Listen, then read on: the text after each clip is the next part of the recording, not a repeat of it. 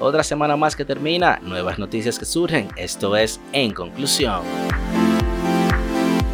El presidente Luis Abinader anunció la noche del miércoles que su gobierno no someterá ningún proyecto de reforma fiscal, reconociendo que no es el momento para pedirles a los dominicanos más esfuerzo económico. La Dirección General de Impuestos Internos anunció que a partir del martes 2 de noviembre inicia el proceso de renovación de Marbete 2021-2022 con los mismos precios del año pasado, es decir, vehículos del 2016 hacia abajo pagarán 1.500 pesos y del 2017 en adelante 3.000. La Procuraduría General de la República realizó esta semana en conjunto con otras instituciones un operativo de allanamiento bajo el seudónimo Operación Larva contra el lavado de activos en el país. Esta semana la periodista Alicia Ortega realizó un informe en el que demostraba cómo los legisladores usan el dinero del denominado barrilito. Ante esto, los senadores han propuesto eliminar exoneraciones y que nadie gane más que el presidente, que por cierto, ya este proyecto fue aprobado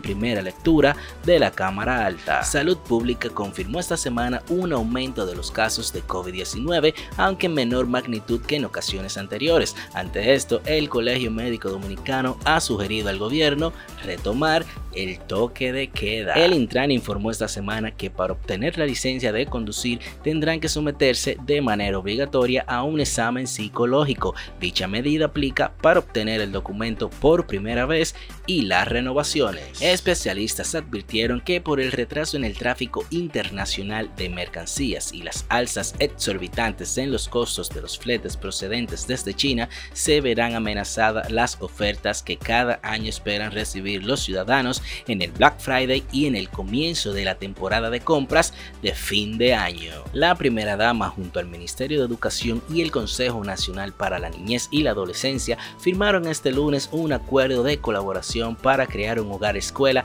que acoja a las niñas, niños y adolescentes en situación de calle, espacios públicos o movilidad en el país. Esta semana inició la pelota invernal y aunque al momento de grabar esta edición todavía se está jugando, tanto las Águilas como el Licey dominan la tabla de posiciones con 4 victorias y 0 derrotas. Las grandes ligas del béisbol reconocieron esta semana con el premio Roberto Clemente al pelotero dominicano Nelson Cruz. Dicho galardón representa la mejor muestra en el juego de béisbol, el espíritu deportivo, la participación comunitaria y la contribución del individuo a su equipo. Esta semana fue encontrado muerto en un aparente suicidio por problemas de depresión el político y expresidente del Senado, Reinaldo Párez Pérez, cuyo cuerpo fue sepultado la mañana de hoy.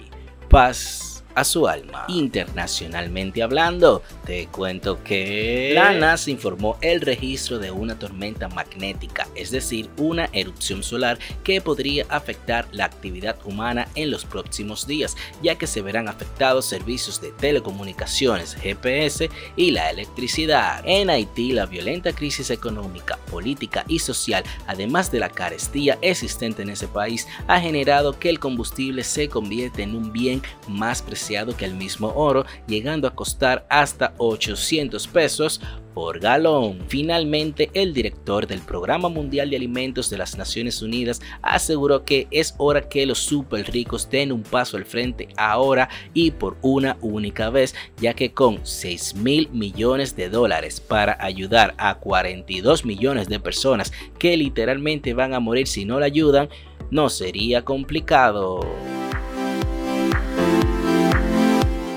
Hasta aquí la emisión de hoy trayéndote lo más importante que sucedió en la República Dominicana y en el resto del mundo desde la semana del 25 de octubre al domingo 31. Esto fue En Conclusión.